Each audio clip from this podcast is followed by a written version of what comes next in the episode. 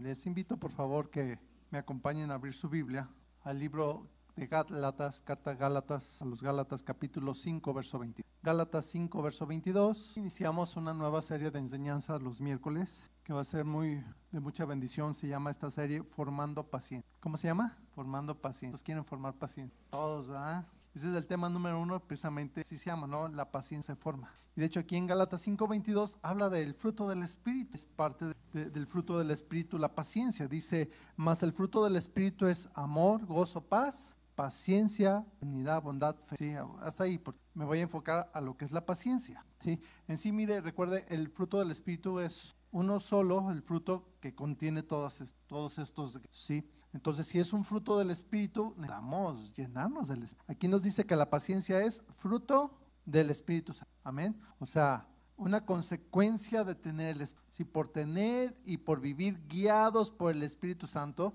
entonces podemos producir ese bien, paciencia. Amén. Eso es lo que vamos a hacer, producir paciencia. A un árbol de limones, usted por más que ore, Señor, que este árbol de limones dé papayas. No, va a dar limones. Amén. Y que este árbol de aguacates dé duraznos. No, es de aguacates, no va a dar duraznos. Amén. Entonces, si tenemos el Espíritu Santo, vamos a producir paciencia. Amén. La paciencia, hermanos, se forma precisamente, se va formando cuando pasamos por problemas y situaciones. ¿Cuándo es cuando la formamos? Situaciones difíciles, ¿sí? Amén. ¿Cuántos han pasado por o, pasan por situaciones difíciles? ¿Sí? Dígale al que está a su lado, es para formar es para formar paciencia, ¿sí? ¿Usted se ha desesperado en ocasiones? Y ahí es donde dice, ay, ocupo más paciencia. No, la paciencia ya la tenemos, necesitamos desarrollarla. O sea, si tiene el Espíritu Santo, ahí, ¿sí me explicó? Necesitamos desarrollarlo. Vuelvo, ¿no? Hay un árbol de naranjas, no está dando naranjas. ¿Qué necesita hacer? Pues regar el arbolito, podarlo, abonarlo, ¿para qué? Para que dé naranjearlo. Amén.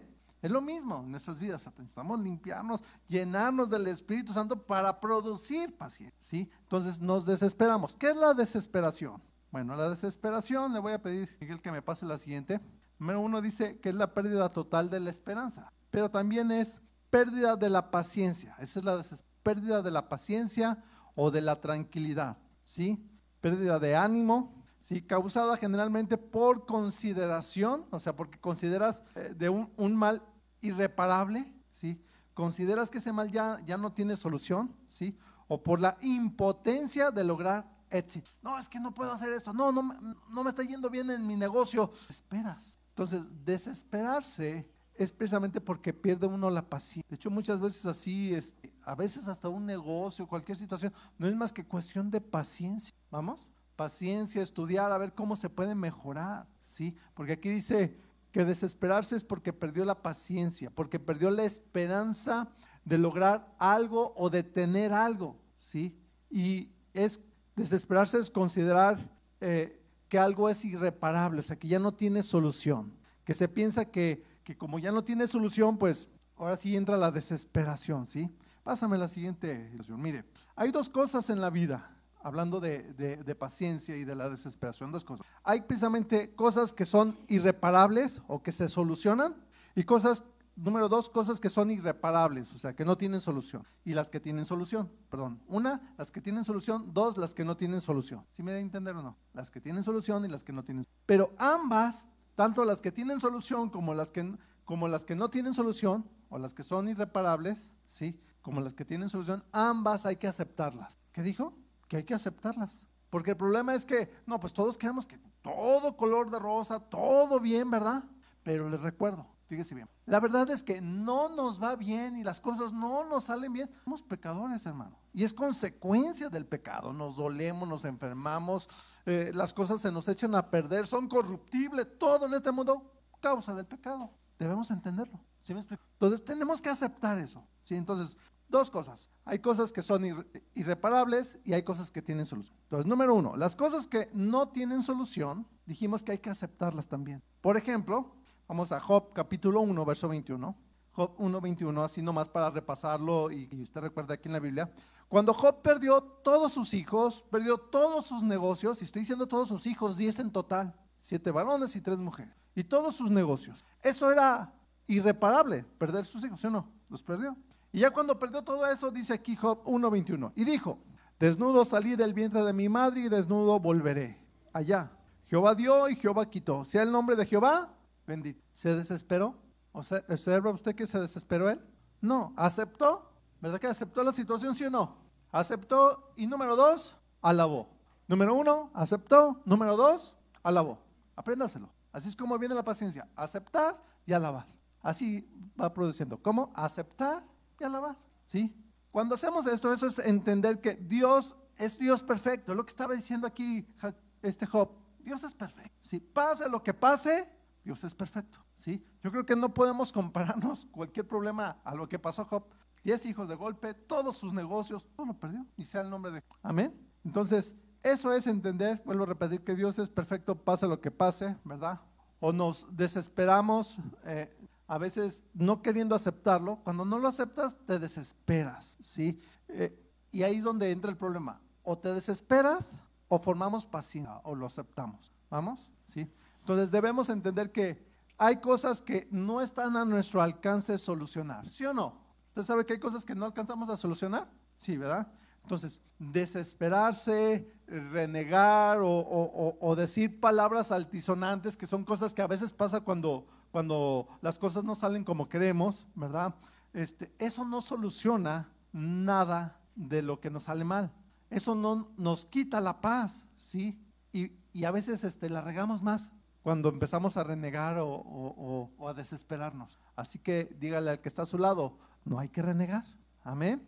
Ahora fíjese bien, como le dije, renegamos, ¿no? A veces a mí me pasa cosas aquí, ¿no? Y a veces mejor me río, ¿no? Pero o, lo aceptamos o renegamos, ¿sí?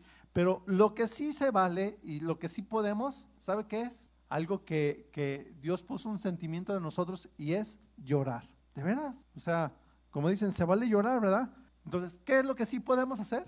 ¿Cómo llorar? Sí, pero, pero no, no estar llorando todo el tiempo, ¿no? De repente te golpeas, de repente te sale algo, porque yo veo aquí a, a Job, ¿verdad? Pero, oye, murieron tus diez hijos. ¿Seguro lloró? ¿Sí o no? Lo más seguro, sí. ¿Por qué? Porque Dios Dios nos puso unos agujeritos aquí para que salgan lágrimas, porque llorar es un desahogo de impotencia, ¿sí? ¿Sí me explicó?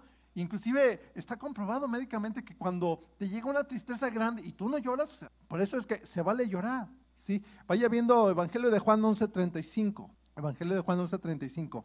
Llorar precisamente es manifestar un sentimiento de tristeza, a veces se llora precisamente hasta de impotencia. ¿Sí me explicó? Se vale, ¿sí? Pero nos ayuda a descansar y lo que tenemos que enfocarnos es cualquier situación triste es enfocarnos hacia el Señor. Llorar nos ayuda a descansar. ¿A qué nos ayuda llorar? a descansar, ¿sí? Pero vuelvo a repetir, no se trata de vivir llorando, ¿no? O sea, en ese momento lloras, descansas, vienes al Señor. A veces hasta, hasta los niños, ¿no? Cuando andan así de que bien inquietos y que, y que ya les pasa una cosa u otra, que ya ponte en paz y que ya quebraste esto y otro. Hasta que no lo agarras y le das una, una disciplina, ¿verdad? Que ya te pongas en paz y empiezan a llorar y, y hasta se van a dormir bien a gusto, ¿ah? ¿A cuánto les pasó? ¿Sí o no? ¿Verdad que sí? O sea, dices, no, querías dormir calientito. ¿Cuántos dormían calientito? Por lo menos una vez. A mí me llegó a pasar. Sí, de verdad. sí. Entonces sí pasa, ¿sí? Entonces, este, todos debemos llorar en momentos tristes. Desahoga, o sea, lloramos, venimos al Señor, ¿no?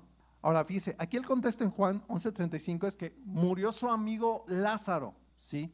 Y, llega con Marta, con María, y dice que le conmovió verlas llorar. Y luego aparte había judíos que también a eso se dedicaban a llorar en los funerales. Fíjese qué cosas, ¿no? Entre los judíos había personas que se dedicaban a llorar precisamente para conmover y, te hacía desahogarte. ¿sí? Y aquí en Juan 11:35, así, de hecho es el verso más chico de toda la Biblia, que dice, Jesús lloró. O sea, la Biblia menciona dos ocasiones que Jesús lloró, y esta es una. Jesús lloró. ¿sí? Ahora, Quiero decirle que el contexto nos habla, no los voy a, ver, nomás se lo menciono. En el verso 23 dice que Jesús sabía que él iba a resucitar. Cuando estaba platicando con Marta, dice: Tu hermano va a resucitar. Sí, en el día posterior. No, él le estaba diciendo: En este momento, ahorita se va a levantar. Sí, pero dice en el verso 33 precisamente que de verlas llorar a ellas y de ver a los judíos llorando, porque vuelvo a repetir, había, había judíos que se les pagaba para, para ir a los funerales y llorar dice que se conmovió en el verso 33 y lloró, ¿sí? Ahora, para Marta, para María, que eran las hermanas de Lázaro, y aún para los judíos, la muerte de Lázaro, pues no tenía solución. ¿Sí me explico? Se murió. Y por eso es que, vuelvo a repetir, estaban llorando, era un desahogo, ¿sí? así nos llega a pasar a veces a nosotros. A veces se muere alguien y tú dices, pues, no tiene solución, ¿sí? Y vuelvo a repetir, y es normal llorar. Y más si es un familiar, un allegado tuyo, es normal, ¿sí? Pero cuando sabemos que nuestro familiar que falleció, que de veras eh, eh, se entregó al Señor y era del Señor, dentro de esa tristeza tenemos alegría porque sabemos, se fue directo al Señor. Y es un consuelo, ¿no? Por eso es que debemos darnos prisa, hermanos, de estar llevando el Evangelio.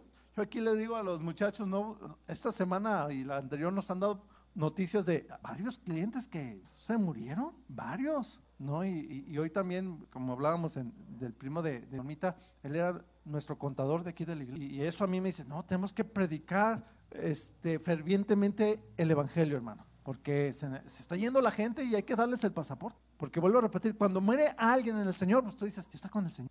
Está mejor, pero sin el Señor, ¿no? Sí. Entonces, eso es lo importante, decir que esté mejor con el Señor, ¿sí? Y fíjese, ahí es donde somos pacientes sabiendo que cuando alguien muere en el Señor, que un día nos vamos a ver allá con Él, ¿sí o no? Y ese es el gozo. Ahora, lo peor de todo, vuelvo a repetir, es que alguien muera sin la esperanza del Señor. Eso sí es muy triste. Vamos a Evangelio de Lucas capítulo 19, verso 41. Evangelio de Lucas 19, 41. La segunda vez que lloró Jesús fue precisamente al ver la, la ciudad de Jerusalén, ¿sí? Y que la gente y los religiosos no se rindieron a él, o sea, no le creyeron que él era el Mesías, ¿sí? Esto es, el contexto habla después de la entrada triunfal a Jerusalén, y la gente estaba ahí tendiendo sus mantos y, ramas, ¿verdad? De las palmas y diciendo, bendito el que viene en el nombre del Señor. Y que los sacerdotes y, los fariseos decían, oye, lo que dicen estos, cállalos. No, no los voy a callar porque si los callo aún las piedras hablarían. O sea, aún la misma reconocía quién era Jesús. Pero dice que siguió caminando y llegó a una parte alta. Y aquí en el verso 41 de Lucas 19 dice, y cuando llegó cerca de la ciudad, al verla, ¿qué dice? Lloró sobre ella. ¿Quién lloró? El Señor Jesús. ¿sí? Y la razón, verso 42, diciendo, oh, si también tú conocieses, porque pues había muchos dándole la bienvenida, ¿no? Pero si tú conocieses, a lo menos en este día, lo que es para tu paz, más ahora está encubierto a tus... O sea, Jesús lloró por la gente. Él les estaba salvando, vino a salvarles, ya estaba a punto de ser entregados y la gente lo seguía rechazando. Eso es lo que le dolió, ¿sí? Pero fíjese bien, no se desesperó. A pesar de que la gente lo rechazaba, él no se desesperó, no, fíjese bien, él continuó hacia la cruz. No se quedó ahí llorando, Señor, pues ¿qué le vamos a hacer? No continuó haciendo lo que tenía que hacer. Vamos a la cruz, ¿sí? O sea, no se preocupó, no, se ocupó. Eso es importante. No se preocupó, no, se ocupó. O sea, se ocupó de en fortalecer y formar a sus discípulos que estaban ahí, ¿verdad? Porque iba a pasar un momento difícil. No, no, no. Este, Pedro, ¿sabes qué? Me vas a negar. No, no, pero vas a regresar y luego cuando regresas tienes que fortalecer a los demás y, los demás también vénganse, hay que orar. Y, ahí estaba preparándolos. ¿Por qué? Porque hay que formar la iglesia. El Señor fue paciente en formarlos. ¿Me explicó? Evangelio de Marcos 16, 16. Fíjense bien. Evangelio de Marcos 16, 16, ya que el Señor resucitó y aquí da las instrucciones y dice Evangelio de Marcos 16, 16, el que creyere, se lo sabe, y fuere bautizado será salvo, o sea, el que creyere como el único salvador y se entrega. Más el que no creyere será condenado. Por eso es que el Señor lloró, porque hay quien no cree y es condenado. El que cree salvo, sí, y cuando muere, pues hay gozo de, sí, eh, eh, en parte sí hay tristeza, pero hay gozo porque se fue a donde tenía que ir. El que no cree, ahí es donde hay una tristeza. ¿Y qué decir? Es condenado. Ahí solamente, pues, tristeza. Por más que digan, en paz descanse, pero la Biblia dice otra cosa, ¿sí? Y eso no se puede solucionar. Ahora, Dios hizo todo para salvarnos, todo. Pero, fíjese bien, Dios no nos, no nos forza a creer. Dios no nos forza a creer, Segunda carta de Pedro, capítulo 3, verso 9. Segunda carta de Pedro 3, 9. Dios no nos forza a creer. Y el que no cree y muere sin creer, pues volvemos, ya no hay solución. Pero aquí en segunda de Pedro, capítulo 3, verso 9, dice así, Pedro dice, el Señor no retarda su promesa, según algunos la tienen por tardanza, sino que es que paciente con nosotros. ¿Cómo es el Señor? Paciente con nosotros, no queriendo que ninguno perezca, sino que todos procedamos al arrepentimiento. ¿sí? O sea, Dios no se desespera, Él es paciente con los que no creen, esperando que crean y se arrepientan de sus pecados. Amén. Fíjese bien, en otra parte, y esto lo digo entre paréntesis, Dios nos ruega, nosotros somos los encargados de llevar el Evangelio y nosotros somos los que debemos rogar a la gente, conviértanse al Señor. Amén. Eso es lo que tenemos que hacer. Ahora, Dios es paciente y así debemos ser nosotros. O sea, fíjese bien en esto. Como le dije, la paciencia viene con todo el Espíritu Santo. Entonces, debemos decidir ser pacientes. O sea, así es como se va formando, ¿sí? Y no desesperarnos con las cosas que no tienen solución, ¿sí? Dijimos, unas no tienen solución, ya lo vimos. Número dos, los problemas que tienen solución, pues hay que solucionarlos. Amén. Así de fácil. Los que no tienen, pues hay que aceptarlas. Pero los que tienen solución, ¿qué hay que hacer? Solucionarlo. ¿sí? Nosotros, como le digo, vamos formando la paciencia al confiar en Dios y fíjese bien, y en ocuparnos en solucionar lo que se puede solucionar. En ocuparnos, no preocuparnos. Es diferente. Preocuparse está sin hacer nada, nomás desesperado. Ocuparse es que empiezas a hacer algo. Amén. Entonces, aquí vemos dos cosas. Uno, dijimos, confiar en Dios. Y dos, ocuparnos en solucionar los problemas. Otra vez. Número uno, confiar en Dios. Número dos, ocuparnos en solucionar los problemas. ¿Sí? Amén. ¿Se los aprendió? Entonces, vuelvo a repetir, no es preocuparse, es que ocuparse. O sea, poner manos a la, a la obra o manos en el problema. ¿Sí? Preocuparse, hermanos, es ansiedad, ¿sí? Y, y, es hasta, hasta enojarse, preocuparse, ¿sí? Ocuparse es trabajar con paciencia, ¿sí? Ahora, fíjese bien, el problema es que nos da flojera arreglar los problemas. ¿Cuál es el problema? La flojera, ¿sí? Ese es uno. O sea, somos flojos. Y número dos, también somos tacaños. O sea, no queremos gastar o no queremos pagar el precio para solucionar el problema el precio tanto económico como de tiempo, como de esfuerzo. ¿Explicó? Flojos y tacaños. ¿Cuál es nuestro problema? Flojos y codos, así para que se entienda. Por ejemplo, mire, lo voy a poner así un ejemplo. ¿sí? Supongamos que usted tiene un vaso de vidrio, de barro, ¿verdad? Se le cae el vaso, tal vez un plato, tal vez un florero, ¿verdad? Y se quebra. Ah, luego, dijo el pastor que podemos llorar así. Un vaso, pues tanto. Pero pues tal vez lo podemos pegar, pues lo agarramos y lo pegamos, pero nos da flojera pegarlo. Oh, ¿Cómo lo vamos a pegar? Ok. Y si lo pegamos, este, uno dice, pues para no comprar otro, acabas, casi ni se nota, para no gastar, ¿verdad? Y no comprar otro. ¿Por qué? Porque dijeron codos. Sacan, ¿sí? Pero pegado, la verdad es que pues no se ve igual y luego si le echas agua, pues se va a tirar, o sea, no va a funcionar igual, ¿sí? El problema es que somos, ¿qué? Flojos. Entonces, deje de ser flojo y ponga manos a la obra, ¿sí? El paciente, fíjese, en realidad, que, ¿sabes qué? Pues va y compra otro vaso, sea plato, sea flor, hoy lo compro, ¿sí? Pero tiene que hacerse la idea de que tiene que trabajar con paciencia y tiene que invertir tiempo para ir, esfuerzo para ir y dinero para comprarlo. Amén. Vamos. Otro ejemplo. Fíjese bien. Voy a poner ya en el ejemplo espiritual. Dios vio que el hombre pecó. Cuando creó al hombre y a la mujer, pecaron. ¿sí? Entonces Dios tuvo que ocuparse, no preocuparse. O sea, Dios se ocupó, ¿verdad? Se hizo hombre, siguió ocupándose como hombre, tomó nuestro lugar, siguió ocupándose, murió por nuestros pecados y siguió ocupándose hasta vencer la muerte al resucitar. O sea, trabajó con paciencia invirtió tiempo, invirtió esfuerzo, ¿sí?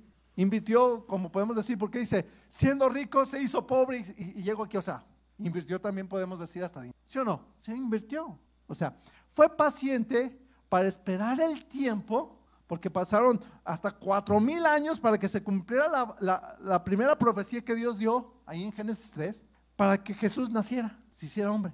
Fue paciente, fue paciente Dios para una vez que estaba aquí para enseñar el Señor Jesús y formar a los primeros discípulos y a los apóstoles, para que se formara la iglesia. Fue paciente para, para que llegara el tiempo de la cruz. ¿Cuántas veces dijo, mi tiempo no ha llegado? No, no, mi tiempo no ha llegado. Fue paciente, ¿sí? Sabiendo quién era. Fue paciente para esperar una vez que murió. Ya murió, lo enterramos. ¿Que acaso no tenía poder para en ese momento resucitar? Claro que lo tenía, pero fue paciente para esperar hasta el tercer día y resucitar. ¿Me explicó? trabajó, invirtió, no fue flojo. Amén. Sí, por muy laborioso que se vea lo que tenemos que hacer para arreglarlo, póngase a trabajar y arregle el problema.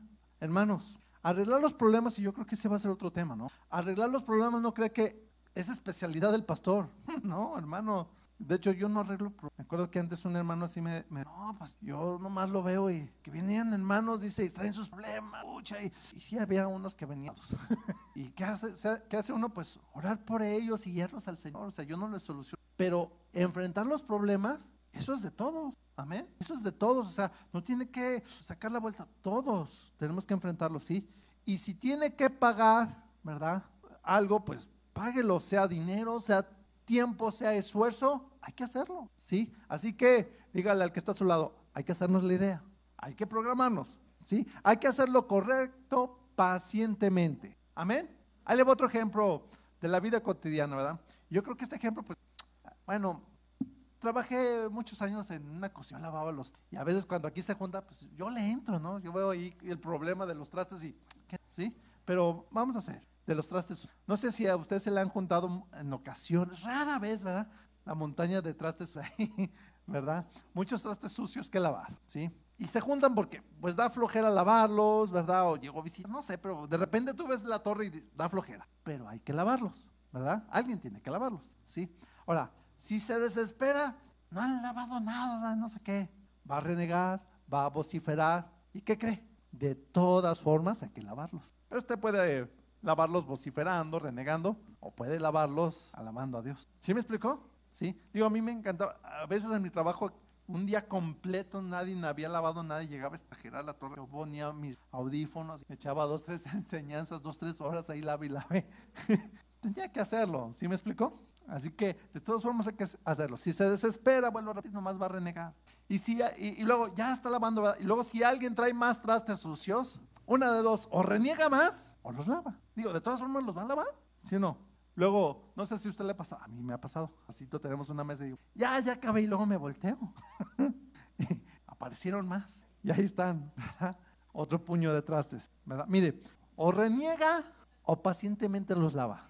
Digo, porque en eso también se forma la paciencia. O sea, la paciencia es práctica, hermano. ¿Sí? Sea lo que sea, en su trabajo, en su cuarto, lo que sea. ¿Sí? Hay que invertir tiempo y esfuerzo. ¿Qué hay que invertir? ¿sí? Hay problemas, vuelvo a repetir, que tienen solución y esas necesita ocuparse. No necesitas preocuparte, necesitamos ocuparnos. Es, es una diferencia grande, ¿sí? Así que nos desesperamos porque pensamos que no tiene solución, ¿verdad? O vuelvo a repetir porque somos flojos. Otra vez voy a lavar. O otra vez tengo que limpiar aquí. Somos flojos. Otra vez tengo que, ir a la tienda. O tengo que volver a comprar esto. Somos tacaños. ¿Se da cuenta? Entonces, vuelvo a repetir, nos desesperamos porque pensamos que no tienen solución o porque no queremos trabajar y pagar el precio. Por lo tanto, vuelvo a repetir hermano, hágase la idea, no te desesperes. Pacientemente decide pagar el. O sea, la paciencia se forma. O sea, cuando tú ves todos esos problemas, ¿para qué crees que es? Pues para formar la paciencia. ¿sí?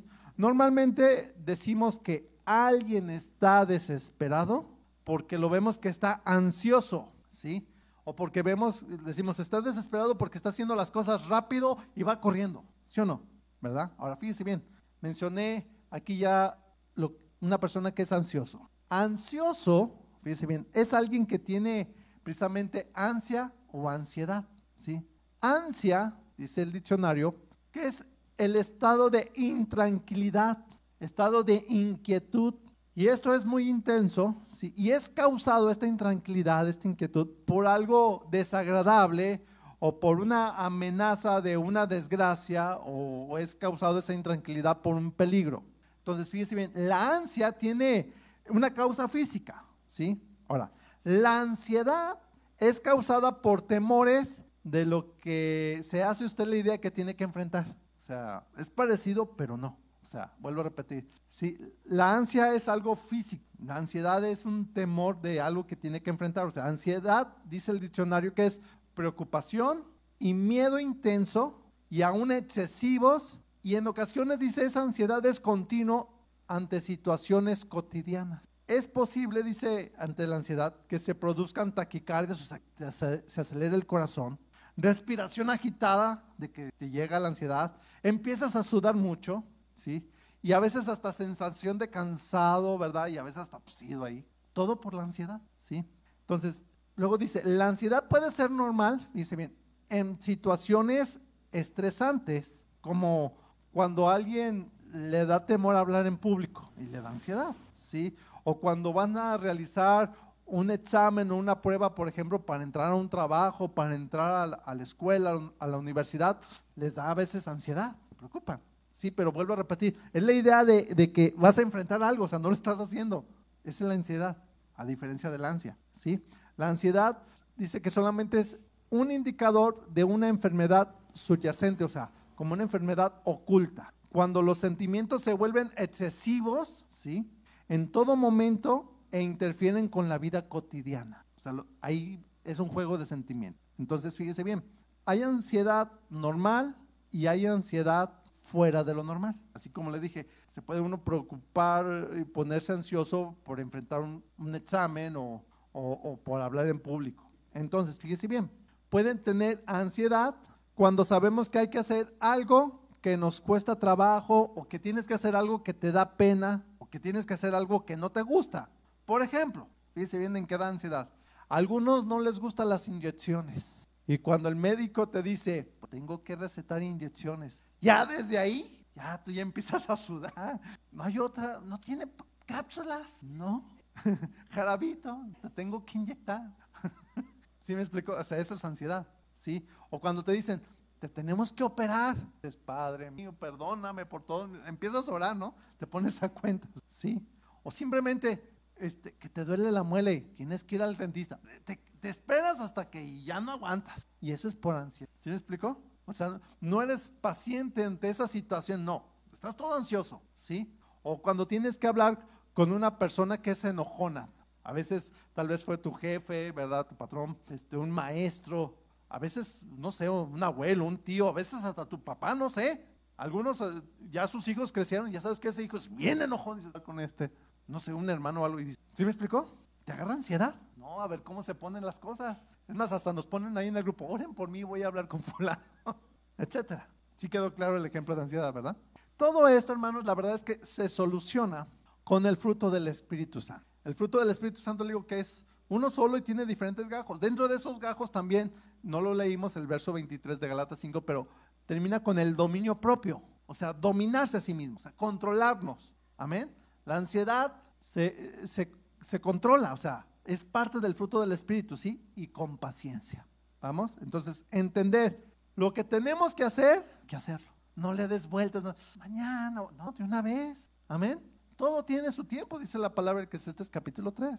Amén. Y ojo, mire, fíjese bien, es una decisión controlarse y es una decisión desesperarse. Ya muchos de plano así piensan, yo soy muy desesperado. O sea, todos los demás tenemos que aguantarnos. No, es que así soy. O sea, ¿y el Espíritu Santo qué? No, pues yo oro para que este, me dé paciencia. La paciencia ya la tienes, tienes que formarla. Tienes que crecer en la. Amén. Por eso es una decisión controlarse, es una decisión desesperarse. Por eso la paciencia, vuelvo a repetir, se forma. ¿sí? Vamos a Colosenses capítulo 3, verso 15. Colosenses 3, 15. La paciencia se forma. Y fíjese bien, la paciencia se forma al conservar la paz que Dios nos da, ahí podemos formar la paciencia. Dios nos da paz y la paz es parte del mismo fruto. El fruto del Espíritu es amor, gozo, paz, paciencia. Amén.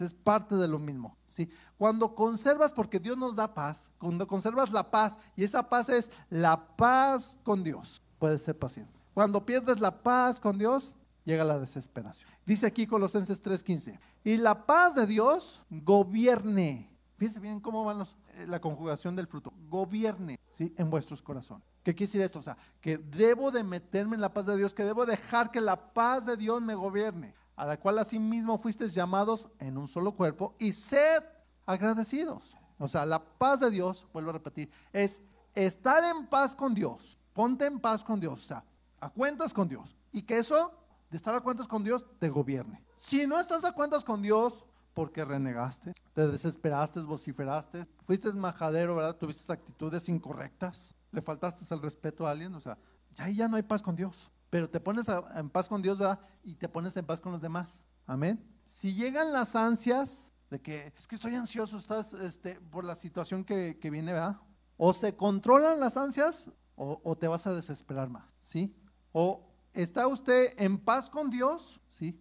O pierde usted la paz con Dios. ¿Sí me explicó? Así de sencillo, ¿no? O sea, no hay más, ¿sí? Hermanos, la verdad es que desesperarse es muy feo. Yo llegué a desesperarme y es muy feo. Sí, desesperarse y, y entras en esa, eh, eh, en esa ansia. ¿Me explico? Controlarse, es que, ok, voy a, aprender a controlarme. Y empiezas a controlarte, eso es confiar en Dios. O sea, no puedes decir, voy a controlar y, y no confío en Dios. No, te controlas porque confías en Dios. Y cuando confías en Dios, te metes en su paz. Ok, voy a confiar. Entonces, ¿te- ¿vas a confiar en Dios? Tranquilo, tranquilo. Porque confías en Dios, sí o, sí o no. ¿Sí me explicó? Ahora, ¿cómo voy a controlarme? ¿Cómo me voy a meter en la paz de Dios? Orando y adorando. ¿Cómo? Orando y adorando. ¿Qué es lo que estábamos viendo? O sea, ¿qué, hizo Job? Dios dio, Dios quitó. Sea el nombre, ¿qué hizo? Oró y adoró. ¿Sí? Entonces, orar es para poner todo en las manos de Dios. Lo que sea, lo que sea. ¿Cómo te pongo el ejemplo? ¿Sabes qué? Este, tu hijo iba manejando, tuvieron un accidente. Está vivo, está muerto. Tienes que ir. ¿Qué haces? Orar. ¿Sí me explicó? Tus papás, oye, se puso grave tu papá y se lo llevaron al doctor. Nos llamaron a todos a estar ahí. ¿Qué haces? Orar. O sea, no dejes que te llegue la ansia. ¿Sí me explicó? Ahí, o la ansiedad ahí. Ora y adora, Señor. Digo, porque, vuelvo a repetir, ¿no? Intentamos, o sea, todos vamos a enfrentar malas noticias, todos vamos a enfrentar tarde o temprano, tus familiares, ya, la carrocería ya no va a funcionar por causa del pecado. Esta carrocería, hasta que el Señor no, no resucita a los muertos y nos transforme. no. Pero mientras, vamos a irnos con el Señor tarde o temprano y la gente también. Amén. Entonces, que no te llegue la ansiedad, ¿no? Te empiezas ahí con la ansiedad, en paz con Dios. Orar y adorar. Pon todo en las manos de Dios y adorar es confiar en Dios. ¿Qué es adorar? Mire, ansioso fuera de un ansioso fuera de control es sinónimo de ser impaciente. Un ansioso fuera de control es sinónimo de alguien impaciente, que es lo contrario que estamos aprendiendo. Impaciente, dice la Biblia, que es una persona que se encuentra con grandes deseos de que suceda algo. Es que ya que eso suceda, ¿verdad? De saber algo. A ver, a ver, cuenta, cuenta. O sea, ya estás impaciente. Este, quiere que, que se resuelva de ya algo que ya que está esperando. No, es que esto ya, ya quiero que se resuelva. No, espérate. No, no, es que ya está impaciente, ¿sí? Que quiere que las cosas se resuelvan en su tiempo y como él quiere. Es una persona, ¿sí? Entonces, cuando tú quieres que las cosas se resuelvan a tu tiempo y cuando quieres, es que eres impaciente. Ahora, pregunto, a ver, ¿cuántos confían en, Dios? ¿Sí? ¿Cuántos honramos y alabamos a Dios? Somos hijos de Dios, ¿no? Entonces, fíjese, los que confiamos y honramos a Dios, los que somos hijos de Dios, fíjese bien, las cosas se hacen como queremos y cuando queremos. A ver, voltea con el que está hablando. Entonces, ¿qué- ¿sí me explicó? No, o sea, ¿sí? Aún nuestro Señor Jesús, ahí en, el Evangelio de Marcos, capítulo 14, verso 36, aún nuestro Señor Jesús, ahí oró precisamente para no cargar la cruz por nuestros pecados, para no llevar nuestros pecados, o sea, y aquí en esta oración no se hizo como Jesús quería, y cuando Él quería, tal vez, Señor, y si lo hacemos mejor mañana, otro año, no, se ocupó, o sea, pero, pero oró, o sea, vuelvo a repetir, en su parte humana, tuvo que someter eso, ¿sí? Nuestro Señor no quería convertirse en pecado cuando el ca- pecado cayera en él, dice la Biblia que él se convirtió en pecado. No quería convertirse en pecado porque iba a quedar solo. Vuelvo a repetir, en otras ocasiones lo he dicho, ¿no? Cuando dijo, Dios mío, Dios mío, ¿por qué me has abandonado? O sea, quedó solo, sin el Padre. Y aquí en Marcos 14, 36, precisamente dice, fíjese bien, ¿cómo dice? Y decía, ¿cómo decía? Abba Padre. Sí, este Abba es, significa papito, papito, te adoro, confío en ti, Padre, papito, papi. Fíjese, es una palabra muy tierna.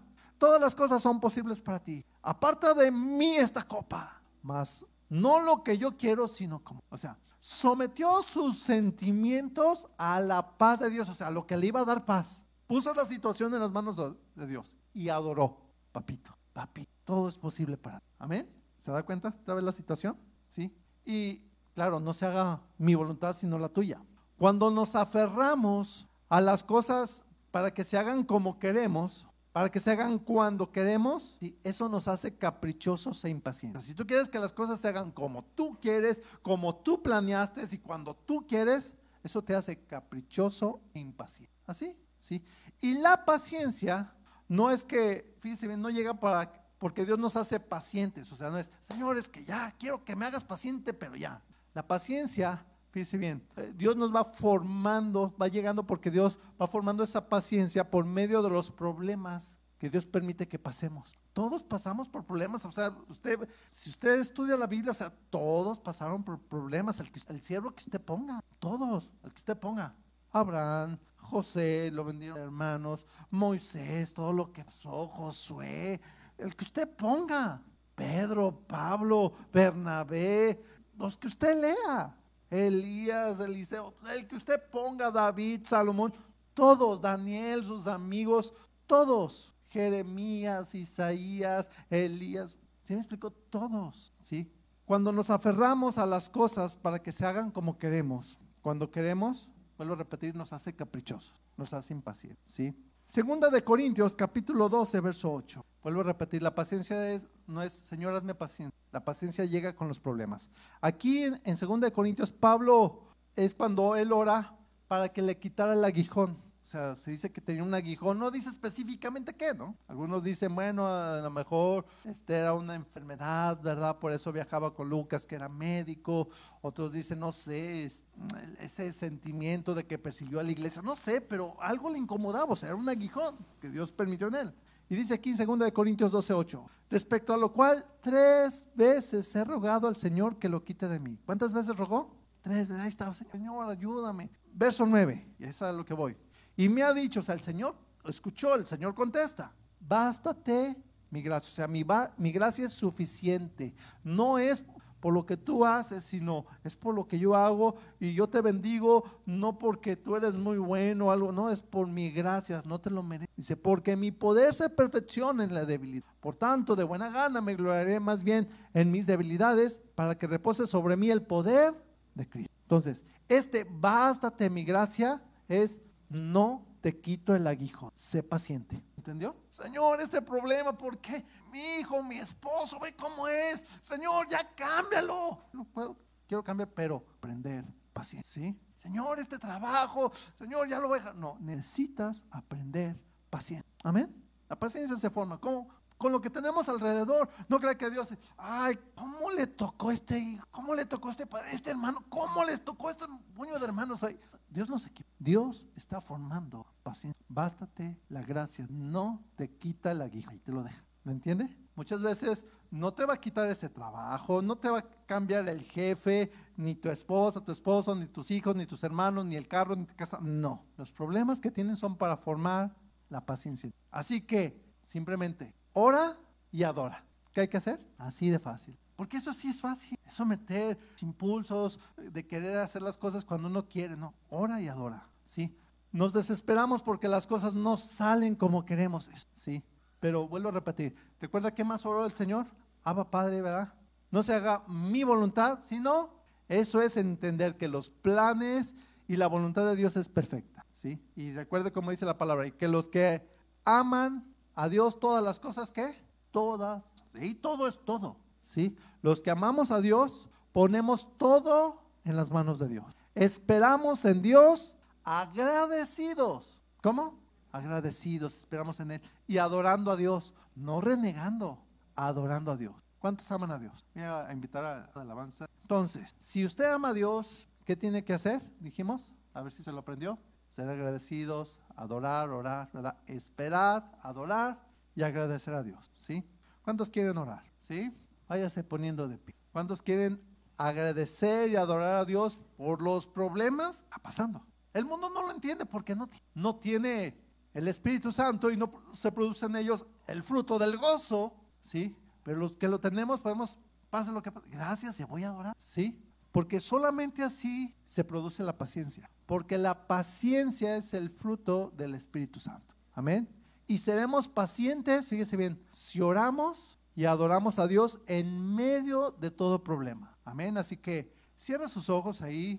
Yo no sé qué problemas esté pasando, vaya a enfrentarnos, pero póngalos en las manos de Dios. Ahí empiece a orar. Padre, en el nombre de Jesús, pongo en tus manos esta situación. Hable con Dios. Ponga de veras en las manos de Dios y dele gracias, Señor, gracias. Si usted no lo había entendido, ahora usted lo está entendiendo, Señor, que tal vez hijos, sus hermanos, padres, su trabajo, sus vecinos, su casa, no sé, su escuela, sus estudios, pero dígale, Señor, gracias. Quiero agradecerte tu amor. Tú no te has equivocado, yo soy el que me equivoco. Yo quiero darte gracias. Si usted no había oído esta expresión o nunca se había expresado así el Señor, como lo hizo el Señor, y también en una ocasión lo menciona Pablo, que Abba, Padre, papito, te quiero adorar. Dígale al.